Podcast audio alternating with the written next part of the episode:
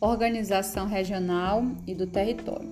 Em geografia, o conceito de região se refere às diferenciações de áreas, isto é, as regiões podem ser determinadas segundo critérios naturais, estabelecendo as diferenças de clima, vegetação, hidrografia, relevo, fauna, sociocultura, entre outros que irão evidenciar a forma e o padrão de vida dos habitantes de cada região.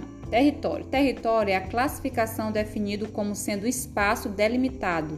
Tal delimitação se dá através de fronteiras, sejam elas definidas pelo homem ou pela natureza. E região é uma área ou espaço que foi dividido obedecendo a um critério específico.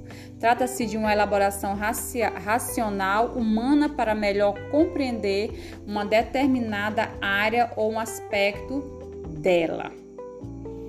Lugar é uma, é uma categoria muito utilizada por aqueles pensadores que preferem construir uma concepção compreensiva da geografia. Grosso modo, o lugar pode ser definido como espaço percebido, ou seja, uma determinada área ou um ponto de espaço, da forma como são entendidos pela razão humana.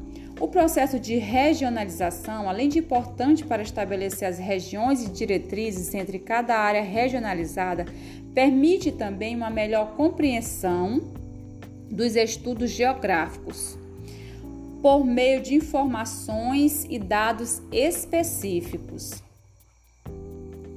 Perceba que a regionalização faz parte do conteúdo de geografia, mas pode ter reflexo em questão de história. No Brasil, o processo de regionalização conduzido pelo governo federal dividiu o Brasil em cinco regiões. São elas Norte, Nordeste, Centro-Oeste, Sudoeste e Sul. Cada uma dessas regiões abrange um determinado número de estados que possuem característica de alguma forma comum.